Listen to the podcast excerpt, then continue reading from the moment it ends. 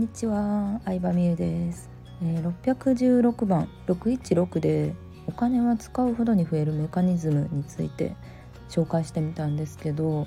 実は私が最初にこれに気づいたとある出来事があるので今日はその話をしようかなと思います。それはですね、まあ、雑誌かなんかに書かれてたんですけど2人女性がいますと。1人は100万貯金をしています。貯金を持っています。もう一人目は100万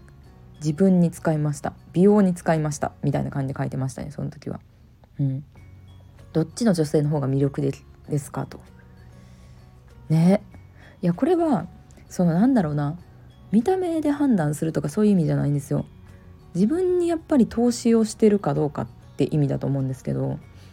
うん、100万その時にその当時ねその記事を見た私の当時はもう貯金大好き節約を終えるブロガー時代ですよ。なんですけどその記事見てハッとしたのを覚えてるんですよね。うんだって100万貯金持ってますっていう人をまあなんとなくイメージしてみてでも私は100万美容につぎ込みましたっていう人をイメージしたらいやその美容につぎ込んだ人の方が絶対得しい品って思いました。うん、だってさまあそれだってさ綺麗に、まあ、美容院行ったりとかネイル行ったりとか、まあ、美容整形とかしたり、まあ綺麗になったらさ男性におごってもらえるのよその後。みたいにその記事では続いてたんですよ。うん、それが自己投資かって思いましたね。まあ、これはなんかなんだろうな物事の捉え方の応用力がもちろん必要でじゃあ美容につぎ込んでかわいじゃあ可愛い人が得するんですかとかじゃあ可愛かったらおごってもらえるんですかとか、まあ、そういう意味じゃなくて結局お金って、まあ、自分に投資したりとか使ってこそ意味があるってことなんですよね。うん、使ってこそその美容にさ100万使った女性はきっとさまあおごってもらえたりとか食事に連れて行ってもらえたりして結局100万以上の得をするのよみたいなことが書かれててやっぱお金って使わない意味ないなってその時になんか思ったんですよね多分そういう、うん、記事とかは今それまで見たことはあったと思うんですけど全然なんかその時タイミングで、うん、はっと気づかされたっていうのを覚えてますね。ねえ。まあもちろんさなんかなんかそういうこと書いてるとさいろいろさヤフーコメとかやったらさ揶揄すること言う人いるじゃないですか100万貯金あるのもいいことやでとか貯金できる奥さんいいやんとか金遣い荒い女はどうのこうのとか言ってくる人いるんですけど、まあ、そういう問題じゃないんですよね。やっぱ自分に投資をしてなんか自分をパワーアップさせる感じ見た目だけに限らずさ学びとかもそうやと思いますスキルを身につけるとかもそうやと思うんですけどパワーアップさせることによって、まあ、お金だけじゃなくさらにいろんなものも入ってくるって感じですね。でうんちょっと違う見方をすれば、うん、貯金する、まあ、投資もしてなくて貯金をしてるってことは、まあ、銀行に預けてるだけなのでほぼほぼ、まあ、お金をうん活用してないとも言えますよね。うん、お金を世の中に回してないというかなんかやっぱり何でもそうなんですけど持ってるものは使った方がいいなというか、まあ、これはお金に限った話ではないんですけどうんまあ、例えば私はブログとかさインスタとかでいろんな情報を発信してるわけですけどこんな感じでスタイフとかでも、まあ、自分、まあ、私自身なんでこんなに喋れるかって言ったらやっぱり、まあ、自己投資をすごいしてきてるんですよね。自己投資額はもう1,500万は超えると思いますけどうん、まあ、27歳ぐらいからいろんな自己投資してきてそれで知った経験とか、まあ、実際にやってみ経験して感じたこととかを語ってるわけですけどそれをさなんか自分だけのものに独り占めしようとして誰にも語ってなかったらうんそれって世の中的にも結構微妙なことやと思うんですよ。うん、なんかいろんな人にやっぱりいい情報とかうんいいものって知ってほしいしそうやって循環することによって逆に私もまあ、いいこといっぱいあるなって本当に感じるんですよね。うんまあ、私のお客さんとかね読者さんの中には、うん、すごい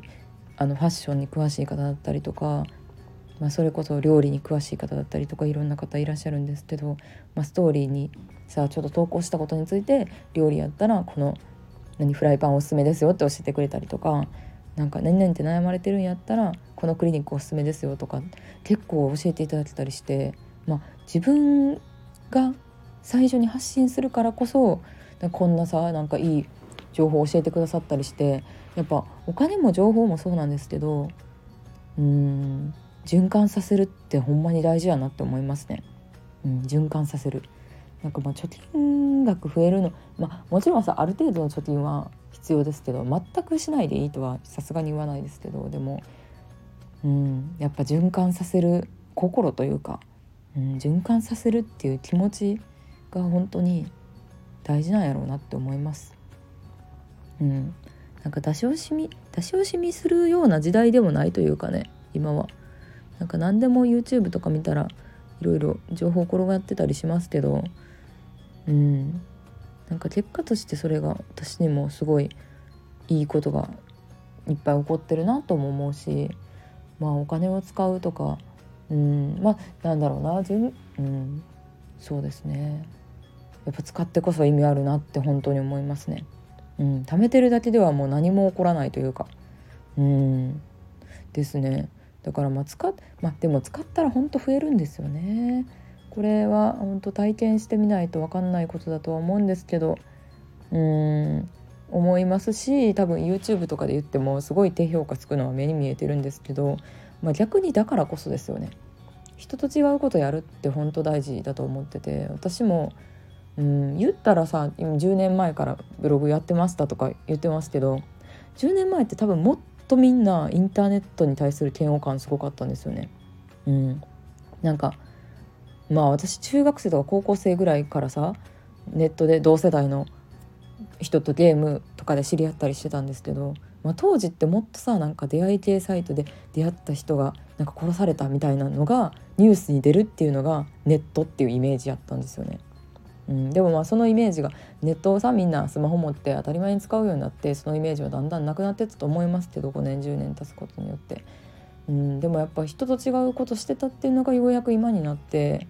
まあ花花咲いてるって言ったらあれですけど、うん、なんか嬉しいなとは思いますね認められるようになってこういう働き方とかも含めですけど、まあ、コロナの影響もあってオンラインっていうのが当たり前になってっていう、まあ、いろんな要因があって少しずつ少しずつですけどうん、でもその原点根本はやっぱりなんか逆張りしてきたことやなとは思いますね。うん、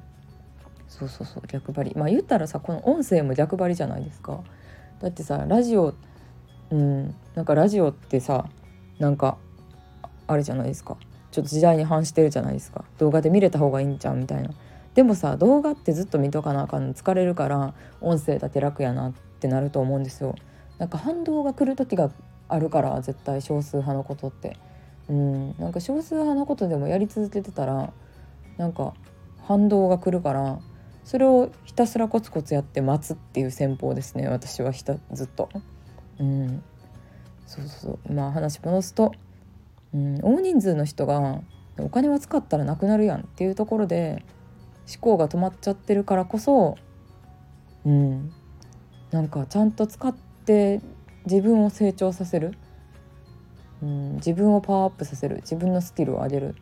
っていうのをやると、まあ、やっぱりさらにお金が入ってくるからなんかあとはそれをただ回すだけっていう感覚ですね私の中ではお金のイメージは。うんまあ、もちろん使い方も大事にはなってくるんですけど。うん。なんか自分そうですね。社会人になってからうん、勉強する人ってほんまに少ないし、うん、勉強って大学4年生で終わるみたいなイメージが多いかもしれないですけど大学4年生って22歳でで日本の平均寿命ってまあ80歳とかで、ま、60年近くねそっちの方が人生長いですからね。うん、むしろ私は逆に大学時代に学んだことってまあそんなにね直接的には全く役立ってないですけど OL になって